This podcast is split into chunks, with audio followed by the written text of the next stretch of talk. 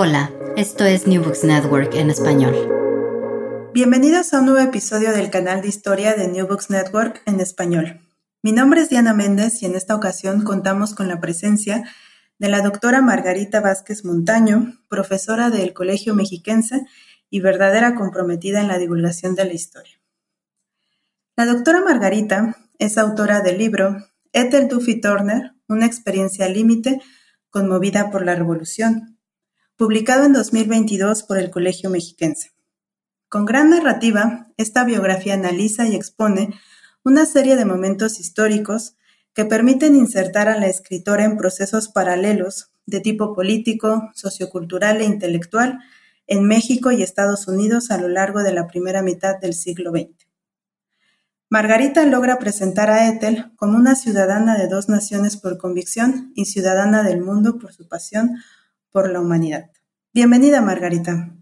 Hola Diana, muchísimas gracias eh, por la invitación y, por el espacio y felicitarte a ti y a todo el equipo de New Books por, por todo esto que han, que han logrado ¿no? en, la divulgación de, las obras académicas eh, en temas históricos, pero también en otros. Muchísimas gracias. Realmente nos alegra contar con tu participación en esta serie de podcast. Para dar inicio, ¿podrías hablarnos sobre tu trayectoria profesional y cómo llegaste a interesarte en los estudios biográficos? Sí, claro. Bueno, eh, yo nací en, Sonora, eh, en este estado fronterizo norteño, eh, y estudié la licenciatura en historia pues, en, la Universidad de Sonora, universidad pública, pero además nací en, en un famoso mineral, Nacosari de García, muy cercano a la frontera con Arizona, y hasta cierto punto, digamos, esta como este, este origen, ¿no? Ligado a, la frontera, como que siempre ha estado presente a lo largo de, mi vida y de mis inclinaciones, ¿no? Tanto profesionales, pero también eh, temáticas cuando entré a la, a la, universidad. Y, bueno, debo decir que, bueno, mi, mi, tesis de licenciatura estuvo eh, encausada a hacer una reconstrucción de eh, la participación de variadas formas de, las mujeres en el norte, en el noroeste específicamente, en el contexto de la Revolución Mexicana, y a partir de ahí empecé a como a eh, reflexionar sobre eh, una categoría que hasta ahorita sigo explorando porque no está acabada, que tiene que ver con mujeres de frontera, ¿no? Como haciendo como una contraposición a lo que se ha hecho eh, y estudiado en, la historiografía sobre el norte mexicano, que tiene que ver con estos hombres de frontera, que podríamos ver como también su paralelo en, Estados Unidos con estos hombres que se hacen a sí mismos, ¿no? En el, siglo XIX. Eh, y a partir de ahí he empezado a reflexionar respecto a, a qué significa o qué representa pues ser una mujer de frontera. Eh, después de haber terminado la, licenciatura con esta tesis, eh, que no solo implicó reconstruir la participación, como ya conocemos, clásica, ¿no? de las mujeres en el contexto revolucionario, sino de las variadas formas en las cuales la propia revolución afectó ¿no? o cruzó la vida de las mujeres. Eh, después de esto, entro al, doctorado en historia en el Colegio de México en el año 2013 eh, y a partir de ahí, bueno, fueron dos años como muy intensos de, eh, escolarizados eh, y a partir de ahí empezó a surgir la necesidad de empezar a definir como especializaciones, ¿no? Si iba a seguir trabajando revolución, pero en términos fiscales incluso, o si iba a optar por seguir trabajando historia de las mujeres y en ese camino, recuerdo en un curso con la doctora Gabriela Cano, que después se volvió mi lectora, eh, salió a la luz este, eh, esta idea ¿no? de, estudiar a Ethel Duffy Turner, que ya la conocía porque fue paradójicamente, como muchos vamos a, los papeles o al, archivo de Ethel Duffy Turner y a su libro, como fuente, ¿no? Eh, para de alguna manera reconstruir la, participación de las mujeres en la revolución y a partir de ahí, pues vino esta inquietud con eh, respecto a la posibilidad de eh, estudiar en un primer momento a, Ethel desde e, en México, ¿no? Que era como el, interés primario y sobre todo porque también nace eh, esta, este como gusanito a, a, decirme que era posible porque, bueno, sale este, este libro bastante eh, ya conocido de Claudio Lovnitz, El regreso del camarada Ricardo Flores Magón, y lo que él hace que es súper valiosísimo y que abre puertas para hacer otro tipo de, estudios, eh, me dio la pauta para decir, sí, hay fuentes para estudiar a Ethel Turner. Eh, me, titulo con esta, con esta tesis, eh, que en su momento hablo de una biografía intelectual en la tesis. Este, después, bueno, los azares de la propia vida académica y después cuando sales de un doctorado, pues me llevaron de regreso a Sonora durante dos años.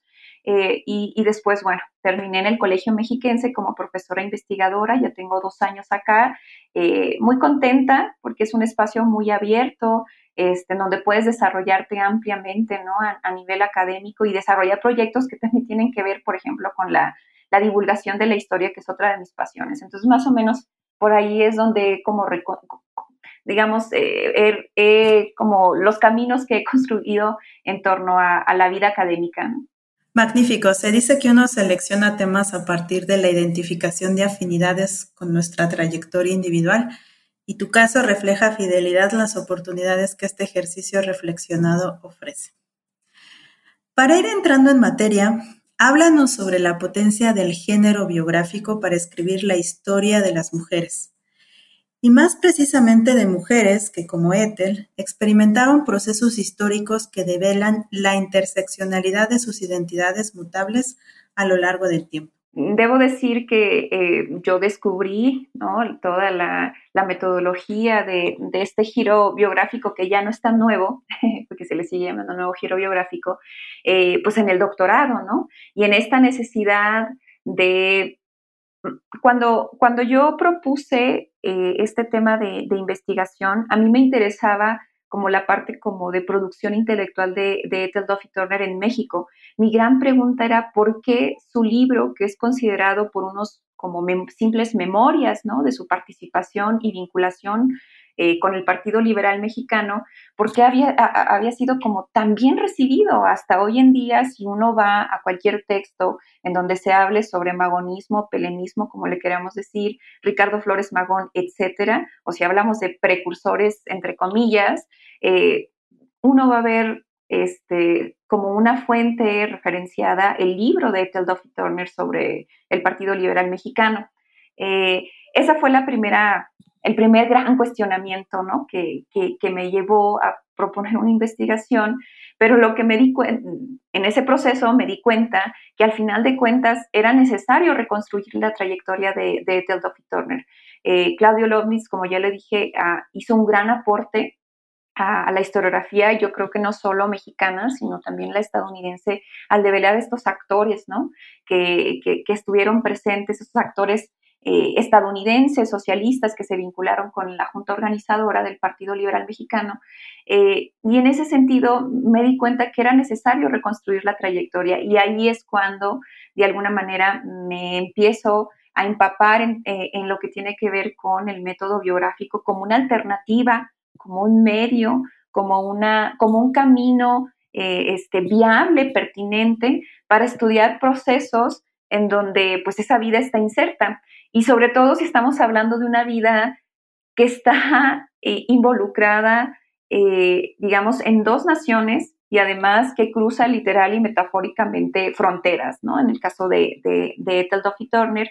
Eh, y, por ello creí pertinente, pues justamente, hacer una, una biografía, sobre todo porque mm, también desde la historia de las mujeres, la propia este, digamos, si haces historia de las mujeres desde una posición eh, teórico-política feminista, pues creo que la geografía se vuelve el, aliado perfecto, ¿no? Para la reconstrucción de vidas con estas características que tienen que, que están ligadas como a las múltiples eh, digamos, rostros o identidades del ser mujer y de cómo se transforma ¿no? la vida de las mujeres eh, según ciertas circunstancias de tipo político, pero también de transformaciones sociales y culturales. Ethel está en medio de grandes transformaciones en lo cultural, lo que tiene que ver con la potencia del movimiento feminista, ¿no? Pero también la potencia de los socialismos y de un momento de, expectación revolucionaria, tanto en, sí en México, pero también en Estados Unidos.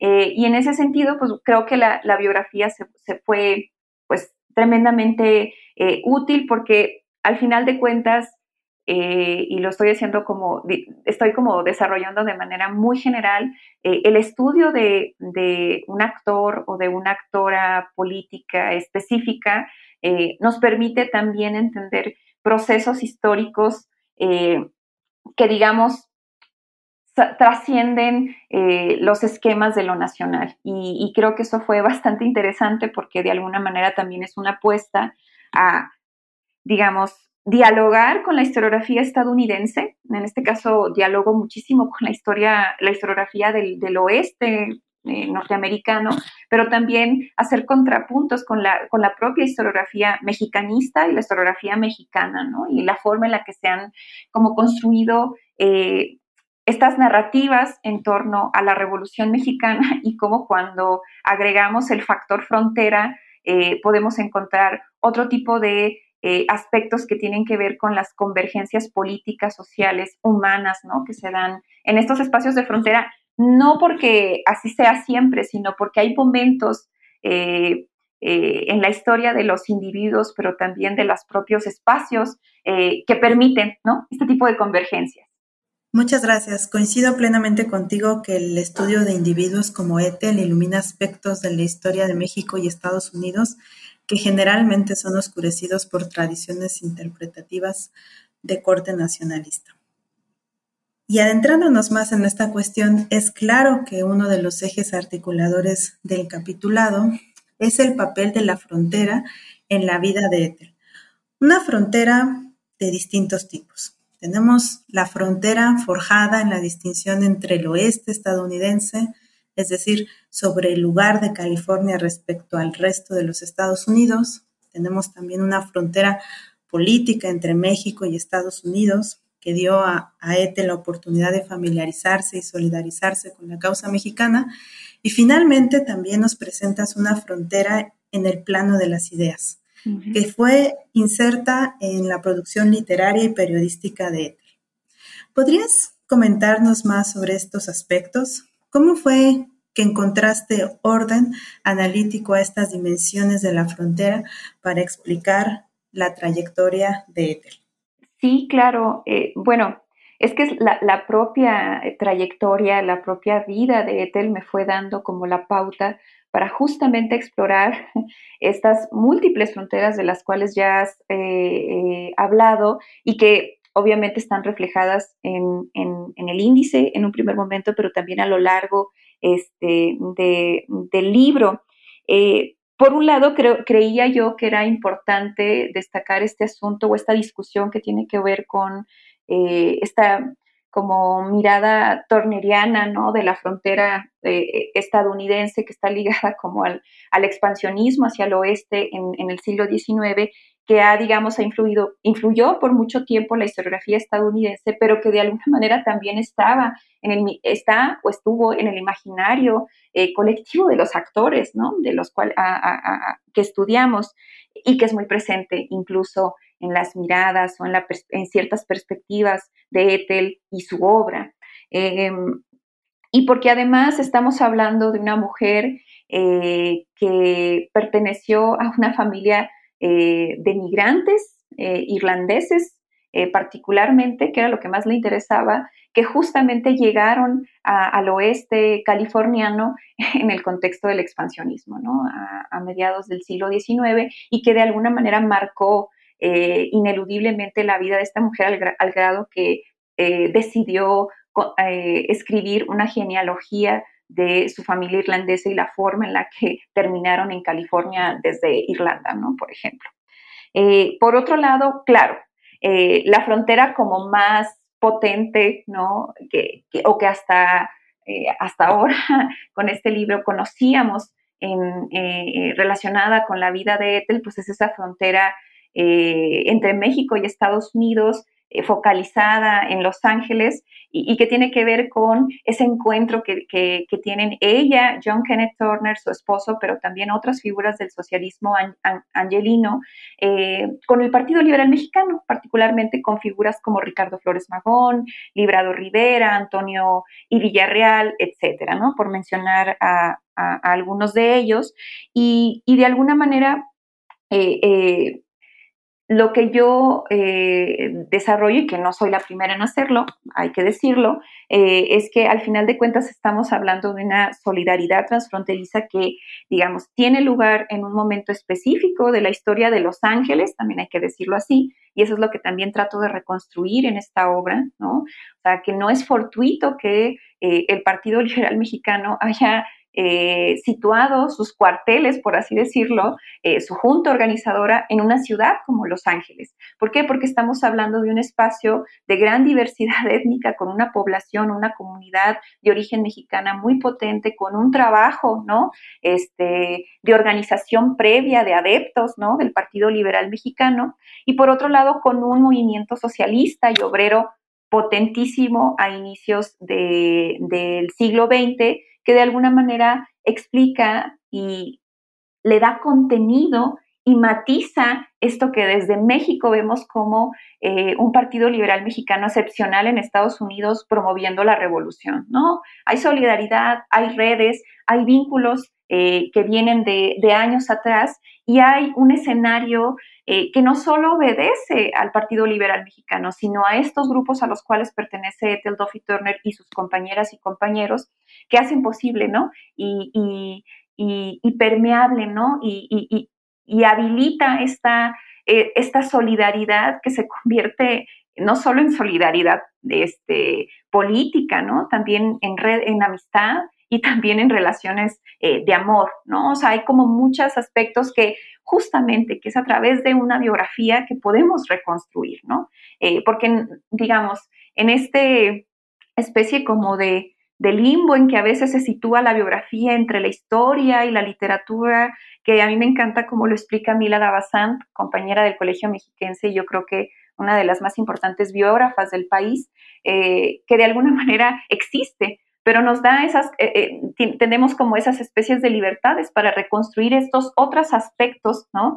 Que, que, parece que solo son de la vida privada o íntima de los personajes, pero que de alguna manera explica también lo social y lo político. Entonces, eh, en ese sentido, por eso esta frontera es tan potente, ¿no? Esta frontera es la más conocida, pero al final de cuentas también estamos hablando de otras fronteras, pero también de límites, ¿no? respecto a cuestiones de género, aquí entra el aspecto de la interseccionalidad y, cómo esta condición eh, de ser una mujer revolucionaria, este, ligada a las izquierdas, también de alguna manera limita este, la forma en la que la producción, es decir, la obra de Ethel Duffy Turner es recibida, ¿no? En Estados Unidos o no es recibida, que es uno de los aspectos que yo reconstruyo y que nos permite o me permite plantear una hipótesis de por qué eh, a, la edad ya de 60 años, este, ella decide trasladarse a, México y yo siempre pongo de, eh, como, como clave una frase eh, que, recuperé de una carta que le escribe a, su hija Juanita cuando recién llega a México y, y Ethel dice, estoy bien, ya me recibieron, ahora sí me van a ver, ¿no? Algo así dice la frase palabras más, palabras menos, eh, en el sentido de que le costó muchísimo a Ethel Duffy en el contexto de la posguerra, eh, es decir, 40, eh, particularmente 50, posicionar una obra muy específica en donde las, las, protagonistas eran mujeres autónomas en contextos revolucionarios de izquierda, ¿no? Entonces, de alguna manera eso también me permite como jugar con esta idea de frontera en el sentido de que ella también tuvo que sortear, ¿no? Ciertos límites, eh, este, ciertas como rechazos, contradicciones, pero que de alguna manera eso lo llevó a cruzar la frontera entre México y Estados Unidos y posicionarse en otras redes en México. Estupendo. Debido a que el libro es vasto y recupera la vida de Ethel en su totalidad, es difícil abordar en pocos minutos un largo itinerario. En lugar de ello, y a manera de interesar a nuestros escuchas en la lectura del volumen, Quiero plantearte tres preguntas que permitan que nos hables de las experiencias de Ethel en relación a los espacios que habitó y las emociones que permearon sus vivencias, como ya hacías mención anteriormente. En primer lugar, quisiera que nos hablaras sobre el tiempo que pasó en Los Ángeles y Tucson, donde colaboró en las publicaciones de Border y Regeneración. ¿Qué nos puedes decir sobre este periodo y el papel de la amistad con otras mujeres para su desarrollo intelectual y el apoyo a la causa mexicana? Sí, claro. Eh, bueno, primero habría que señalar que es el, eh, en, la propia como memoria de, de Ethel Duffy Turner, eh, es el, ese esa es la etapa, el momento de su vida. También lo fue para su amiga y también activista Elizabeth Rodrich. Eh, y eso se refleja en la correspondencia entre ambas, ¿no? Eh, fue un momento eh, muy especial en la vida de Ethel Duffy Turner cuando pues conocen a la Junta Organizadora del Partido Liberal Mexicano y además se comprometen primero a la liberación de los presos políticos que van a estar detenidos en, un primer momento en, Los Ángeles. en la cárcel de Los Ángeles, y eso de alguna manera fue sustancial y eso lo, yo lo trato de demostrar eh, en, el libro, eh, el hecho, la experiencia propia ¿no? de colaboración con el Partido Liberal Mexicano provocó varias, varias cosas ¿no? en la vida de, de Ethel Duffy Turner, pero también de, de mujeres como Elizabeth Rodrich, eh, en menor medida Frances Noel. ¿no? en un primer momento, vamos a, debo decir que es una mujer joven, ¿no? entusiasmada, eh, ávida, ¿no? De, nuevo conocimiento, pero también de, acción, ¿no? De, actividad eh, eh, política. Y eso se ve reflejado no solo en el, en el, libro sobre Ricardo Flores Magón, que publica en 1960, pero también a lo largo de, la correspondencia que uno puede leer en, su archivo. eso por, por un lado, o sea, fue una gran experiencia vital, yo creo, que también transformó, por otro lado, su mirada hacia México, ¿no? A ese otro, ¿no? Allende la frontera, eh, y, que de alguna manera eso se explica justamente por estas redes, no solo de solidaridad, bueno, se da esta convergencia, pero también estos, eh, estas redes de, amistad, ¿no? Que se, van a, que se van a generar entre estos personajes, sobre todo porque estamos hablando de una vida eh, dedicada completamente al activismo político. Hay un, hay un, por ejemplo, un poco para ejemplificar esto, eh, yo relato como Ethel, eh, cuando nace Juanita, a veces tenía que llevarla con ella a la oficina de redacción de, la Junta y de Regeneración. Y ahí, eh, mientras ella respondía cartas, traducía poemas de Praxedis Guerrero, en fin, pues ahí tenía en, su cunita a Juanita, ¿no? Digamos, es esta como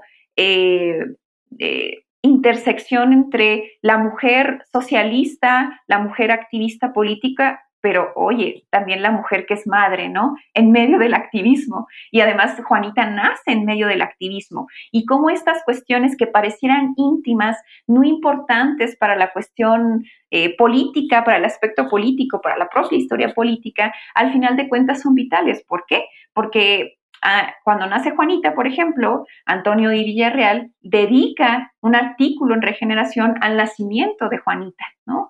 Eh, que nace según Antonio de Villarreal cuando su padre, John Kenneth Turner, estaba dando un discurso ¿no? en un auditorio eh, lleno de obreros, ¿no? de trabajadores.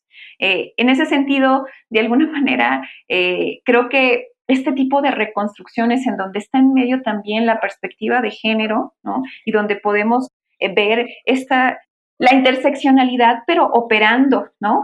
Eh, en, la vida de las, de las mujeres, en este caso, es maravilloso, ¿no? La, poder reconstruirlo así. Claro, eso es posible, pues, con las fuentes, ¿no? Y respecto al tema de la amistad con estas mujeres, creo que también es fundamental que dediquemos más estudios a, la historia de la amistad femenina. Creo que es, es mm, creo que es un, un pendiente historiográfico que tenemos que a veces es muy complicado por la ausencia de fuentes, ¿no? adecuadas para reconstruir la historia de la, de la amistad femenina, pero en el caso de Ethel Duffy Turner, Elizabeth Rodrich, Frances Noel y otras que se van a ir incorporando a lo largo de su vida, Alma Reed, por ejemplo, es muy interesante cómo las mujeres, al menos en esa época, eh, tendían a abrirse, ¿no? Y contar aspectos eh, muy profundos de, su vida y que de alguna manera nos permite como eh, reconstruir ideas, mentalidades, ¿no? Que de alguna manera a veces son poco visibles a través de otras fuentes, ¿no? Entonces, yo creo que la propia solidaridad socialista que de la cual aprendió y bebió Ethel Duffy Turner y los otros y las otras, de alguna manera le permitió también forjar amistades duraderas, ¿no? O sea, de larga, de larga data, ¿no? Eh, y, eso es muy interesante. Y además nos permite también reflexionar respecto a cómo vamos a reconstruir eh, la, forma en la que nos comunicamos con las nuevas tecnologías, ¿no? Cómo vamos a acudir a esas fuentes que antes eran las cartas, ¿no? Los historiadores del futuro.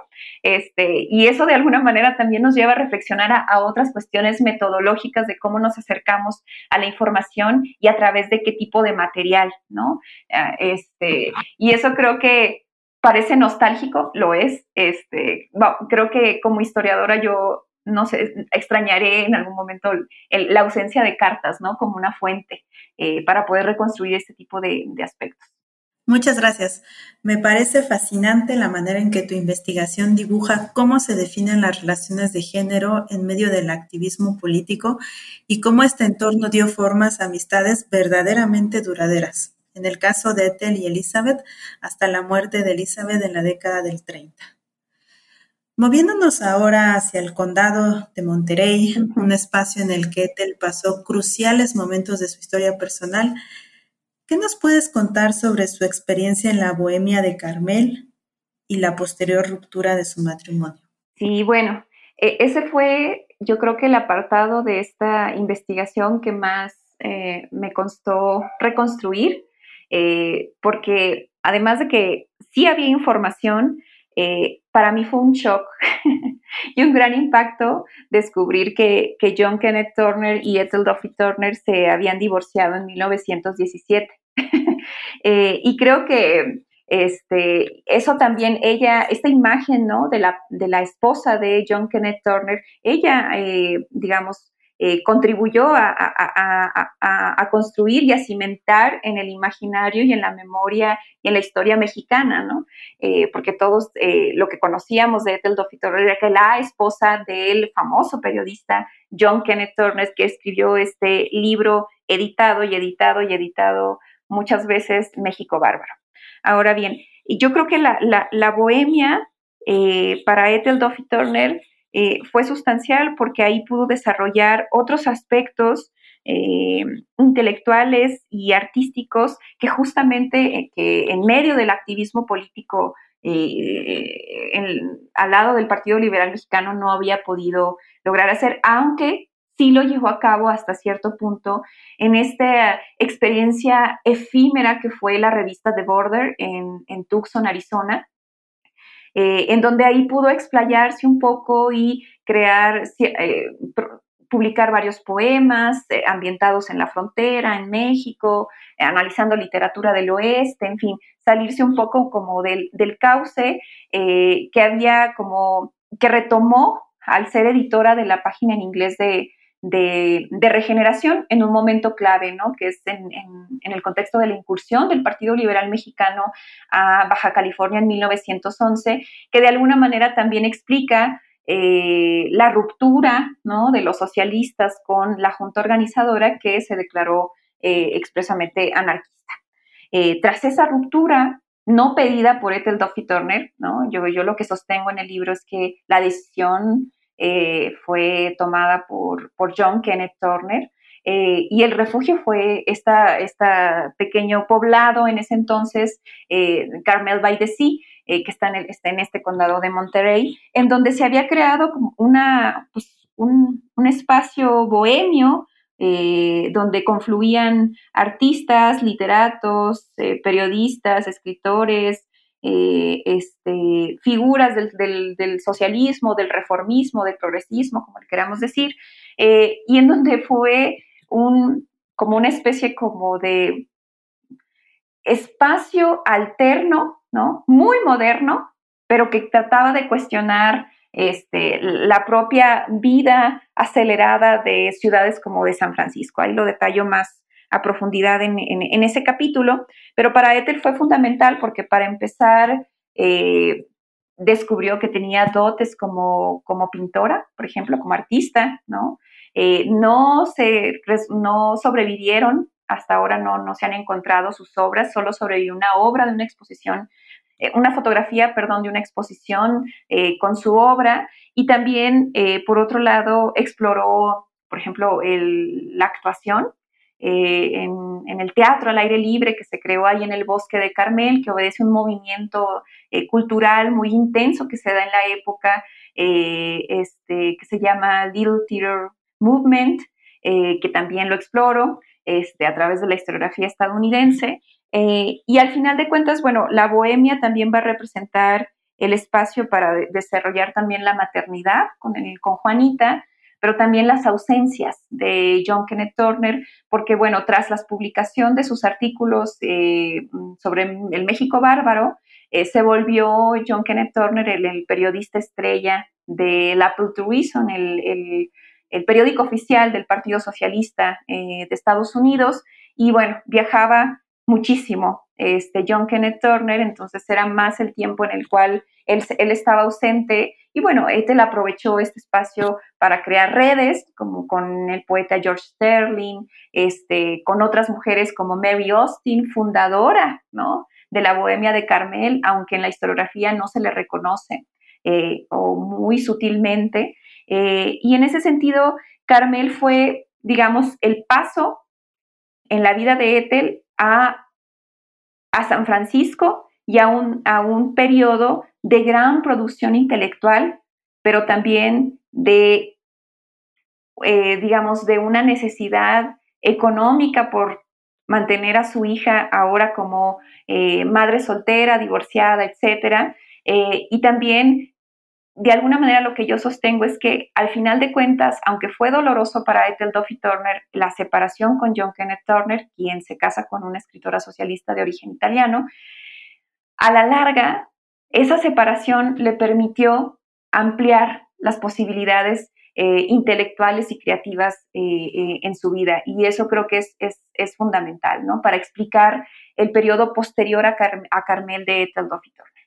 Fantástico. Este periodo sin duda marcó rumbo en la vocación de Ethel por la escritura, en la que su producción logró sortear las dificultades de un medio editorial deprimido e incluso consiguió su representación en el cine. Como tercera pregunta de este breve recorrido, quisiera que nos contara sobre la llegada de Ethel a México y su decisión por hacer notar su voz en las interpretaciones históricas de las que formó parte. ¿Qué redes y emociones brindaron soporte a este ejercicio? Bien, me encanta la pregunta porque no solo son las redes, sino que también ahí confluyen emociones, ¿no? Sentimientos, saberes, en fin, eh, me parece como muy pertinente eh, bueno, primero hay que decir que Ethel Duffy llega a México en 1900, hace un primer viaje en 1950, eh, después regresa y decide por completo ya radicar en México en 1955. Su primera red y su constante red fue Nicolás Tebernal, un miembro del Partido Liberal Mexicano ah, que, realizó activismo en la región de Oakland, eh, y en California también, este, y que regresa a México en 1900, antes de 1920 este, para promover la liberación de Ricardo Flores Magón, que pues no, no es posible porque, es, porque muere en 1922 y por eso de alguna manera estamos, se está conmemorando de manera oficial el año de Ricardo Flores Magón eh, en, México a través del, del, gobierno federal. Eh, ahora bien, Llega a México y eh, se establece, por supuesto, en la Ciudad de México. Ahí conoce o tiene como vínculos con personajes tan importantes como Salvador Azuela, este, pero por otro lado también con el expresidente Lázaro Cárdenas. Es Cárdenas quien la invita a escribir una biografía eh, de Ricardo Flores Magón. No solo la invita, eh, la financia, al grado de que Ethel Duffy Turner va a escribir ese libro que muchos hemos leído y que ha sido reeditado varias veces, va a ser escrito en Uruapan, Michoacán, en territorio eh, cardenista, por así decirlo, eh, pues sí, financiada, apoyada por eh, Lázaro Cárdenas y por la red de políticos este, e intelectuales que, están, está alrededor del, general Cárdenas. incluso Eduardo Gelimón, ingeniero, este, muy vinculado a Lázaro Cárdenas, es quien traduce la obra de Ethel Duffy Turner. Eh, ahora bien, después de la publicación en 1960, eh, Ethel Duffy Turner, eh, claro, la publicación tiene varios problemas que yo describo, el proceso de publicación más bien, tiene varios problemas, inconvenientes que yo describo en el, en el libro, en la obra, y que justamente me da pie para incluso reconstruir el proceso de edición, de publicación, pero también ver qué es lo que se mutiló de la obra en inglés para, digamos, para lo que después fue la publicación en español y la que todos conocemos. Entre otras cosas, eh, yo lo que destaco es que el libro de Ethel Duffy Turner no son solo memorias, sino que hay un trabajo eh, eh, de investigación por parte de Ethel Duffy Turner que comenzó ella en, la biblioteca Bancroft en la Universidad de, de California, en Berkeley, y que de alguna manera nos habla de una necesidad de sustentar lo que ella está diciendo. Sí, hay, hay memoria, pues claro, porque hay pasajes en donde ella, de los que ella fue parte. Em, y, por otro lado, bueno, hay que decir que la década de los, de los 60, ella muere en 1969, fue de altos y bajos, tanto en la salud y en la economía de Ethel Duffy Turner. Ya en los últimos años de su vida empezó, empezó a tener visibilidad por, eh, por la necesidad de periodistas mujeres como Rosa Castro en darle visibilidad a la trayectoria de Ethel Duffy Turner como precursora de la Revolución Mexicana y que empieza a ser como visible, ¿no? En la prensa, al grado que el propio Díaz Ordaz va a estar como un poco vinculado ahí a que le dieran una pequeña pensión, en fin, eh, digamos, si nos damos cuenta con esta breve explicación que es más detallada y más profunda en, ese último capítulo o apartado, eh, lo que podemos ver es que en realidad Etel sí estaba inmersa en una serie de redes, pero que incluso redes intelectuales, políticas, eh, culturales, porque también va a estar eh, relacionada con el exilio estadounidense en Cuernavaca, pero por otro lado también nos permite entender y cómo insertar la propia obra de Ethel Duffy Turner, específicamente ese libro, Ricardo Flores Magón y el Partido Liberal Mexicano, en las propias corrientes historiográficas del momento. Ella tuvo que adaptar su narrativa de los sucesos históricos a lo que tenía, digamos, al discurso hegemónico oficial de la Revolución Mexicana que se estaba construyendo. Matizar el anarquismo de Ricardo Flores Magón, por ejemplo, eh, este, y resaltar la idea de que fueron precursores, otra, otro aspecto, pero yo creo que uno de los grandes aportes de la obra de Ethel Duffy Turner, y que yo lo detallo también ahí, es la presencia y el, detalle que, dedica a la participación de las mujeres en el Partido Liberal Mexicano, no solo las estadounidenses, eh, sino también las mexicanas, que de alguna manera, al hablar de la participación de las mujeres, ella se hacía presente, ¿no? Su voz eh, este, se hacía presente. Y por otro lado, lo más importante, creo yo, es destacar eh, la solidaridad transfronteriza que ejercieron los socialistas estadounidenses en este periodo específico en Los Ángeles entre 1906, 7 y 1911 eh, para con eh, el Partido Liberal Mexicano. Eso no lo había dicho otro libro sobre la historia del Partido Liberal Mexicano. Se habló, llevó a mencionar a John Kenneth Turner, pero no de la manera en la que lo hizo Ethel Duffy Turner. Yo creo que la obra de Ethel Duffy Turner dio la pauta justamente para estudiar a estos otros actores que ahora conocemos mucho más. Muchas gracias. Sin duda, uno de los aportes de tu investigación es ofrecer esta clave de lectura para interpretar una pieza que, como bien decías desde el comienzo de la entrevista, ha sido considerada una fuente. Aquí podemos encontrar entonces no solo eso, sino también una interpretación muy propia sobre los acontecimientos. Junto con esto, a lo largo del capitulado, demuestras que la obra de Ethel es producto de la experiencia y lo observado, cualidades que le permiten desarrollar una narrativa que podemos denominar en cierto sentido como paisajística.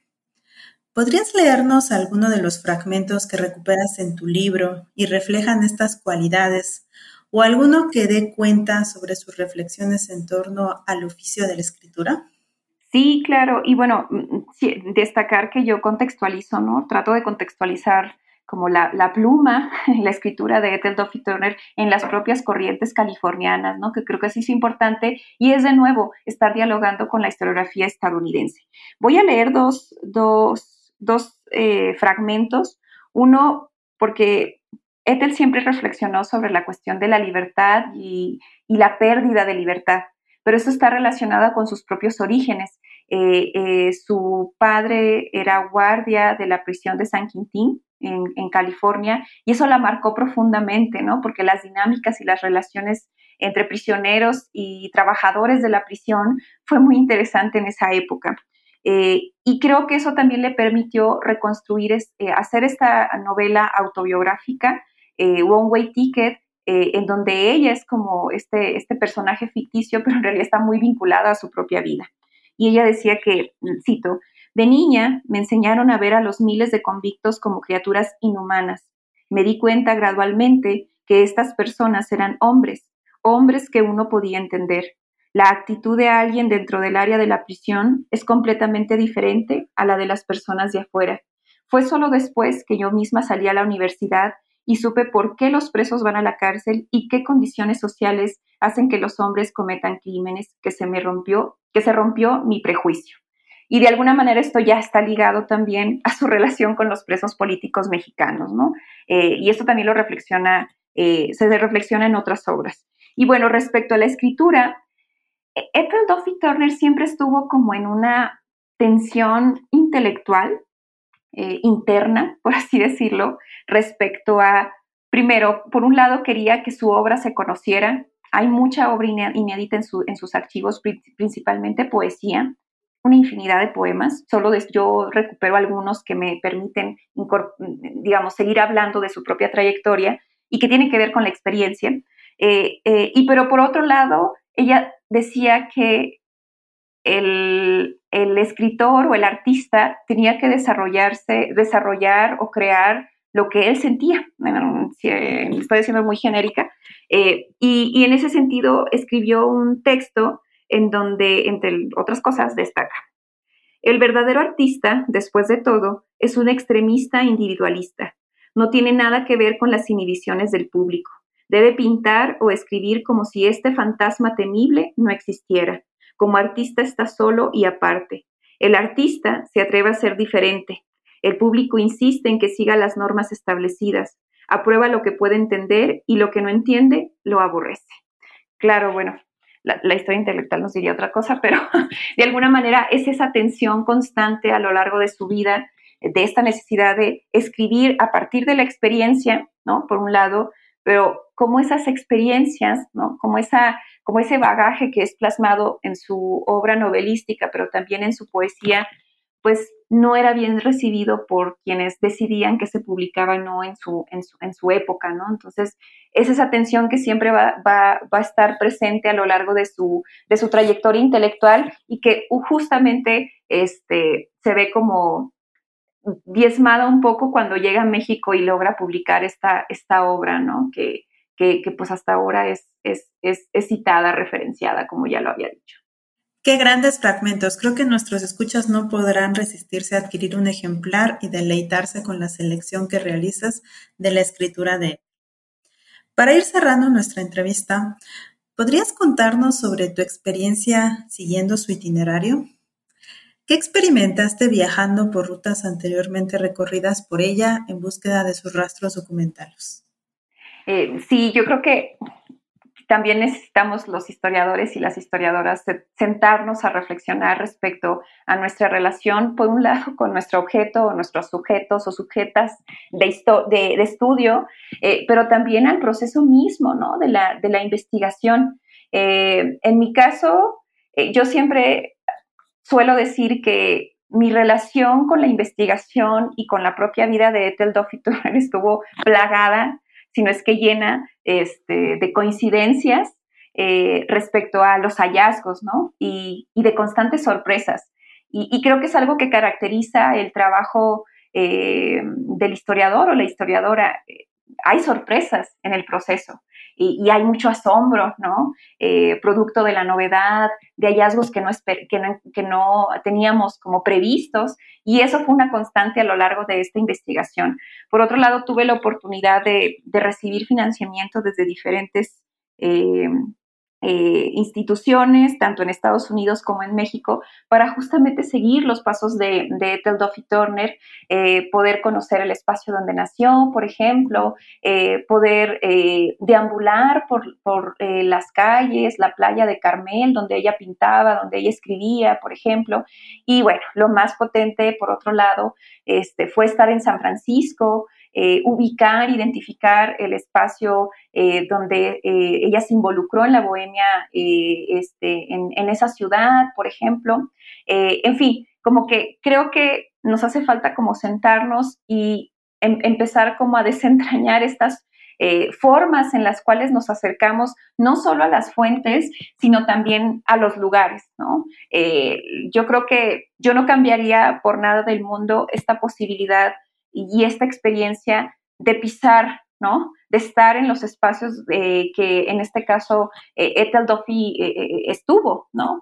y en ese sentido creo que de alguna manera eso enriquece mucho más la investigación, aunque también, como dirían los biógrafos y biógrafas, tiene sus riesgos de eh, de enamorarte, ¿no? Del, personaje. Entonces también hay como dramas a lo largo de la investigación, este, pequeños corazones rotos que después se remiendan eh, respecto a cómo vas como identificando a tu personaje, pero eso es lo maravilloso de hacer una biografía, porque al final de cuentas, este, este tipo de hallazgos, este tipo de, experiencias en los lugares, ¿no? Eh, históricos, por así decirlos, en los lugares de su propia eh, vida y, que además son, son lugares de memoria hasta cierto sentido, eh, nos permite justamente matizar, complejizar y reconocer, digamos, la, como la, la diversidad y la, la, forma en la que se construye una vida, ¿no? que no es lineal para nada.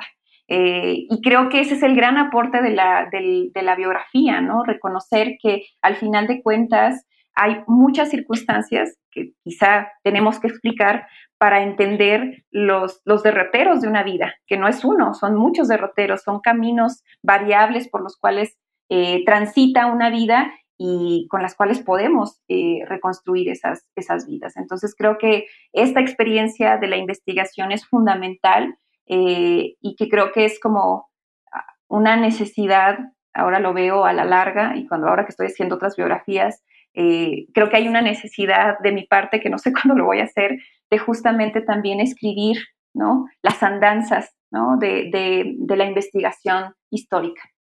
Muchas gracias. Coincido contigo en que la oportunidad de visitar los sitios en los que los personajes o procesos que estudiamos se desarrollaron inciden en nuestro entendimiento sobre la cuestión. No siempre es realizable, pero esas oportunidades son valiosas en la formación de todo historiador, ya que brindan la ocasión de transitar caminos por los que los individuos se hicieron preguntas cruciales o experimentaron cuestiones de nuestro interés. Margarita, ¿podrías contarnos ahora si te encuentras preparando un nuevo libro, si está a la puerta de ser publicado algún volumen con una contribución tuya o ¿En qué actividades estás desempeñándote recientemente? Sí, claro. Bueno, estoy en un proceso de investigación justamente reconstruyendo las trayectorias, pero ahora en paralelo de tres estadounidenses californianas. Una de ellas, por supuesto, es Ethel Duffy Turner. La otra es Alma Reed, mejor conocida como La Peregrina, eh, por este idilio con el gobernador socialista de Yucatán, Felipe Carrillo Puerto. Y la otra, la más este, desconocida en nuestro país, eh, la escritora, periodista, eh, corresponsal de guerra, Sophie Treadwell, poco conocida, pero he encontrado muchos hallazgos, además con una gran obra teatral publicada y no publicada, que además es hasta ahora lo, en mis hallazgos, que fue de las primeras eh, periodistas en entrevistar a Pancho Villa cuando deja las armas y, se retira a la hacienda eh, El Canutillo. Entonces, estoy tratando de reconstruir la vida de estas tres mujeres, no solo en lo que tiene que ver con su presencia en México, este, que es dispar hasta cierto punto, pero a mí lo que me interesa es como reconstruir sus, sus orígenes en Estados Unidos para poder explicar justamente este interés por México y su obra eh, inspirada eh, o acerca de la realidad mexicana, ya sea eh, en, digamos, en, las artes, en, la cuestión prehispánica, en el caso de Alma Reed, en el caso de la historia por parte de Tel Turner, y su, Sophie Treadwell, además de que escribió muchos reportajes sobre la revolución en México y el ascenso de los sonorenses al poder, pues su obra teatral está marcada por la frontera y por tensiones étnicas, ¿no? Que se dan en Estados Unidos y en México. Entonces, eh, pues en, eso estoy, además de, bueno, de otros eh, proyectos ligados a feminismos. Y, bueno, también soy una apasionada, como ya lo dijiste, de la divulgación histórica. Y bueno, conduzco un, programa en donde eh, exploramos temas eh, de actualidad, pero siempre con la perspectiva histórica y con invitados pues, pertinentes de, la academia. Eh, muchísimas gracias por la invitación y felicidades por este espacio que han creado. Muy bien, te deseamos mucho éxito en la realización de estos proyectos, suena de lo más interesante y esperamos que nos acompañes en este espacio para un nuevo episodio. A quienes nos escuchan, les agradezco su atención y hasta la próxima. Gracias por escuchar New Books Network en español.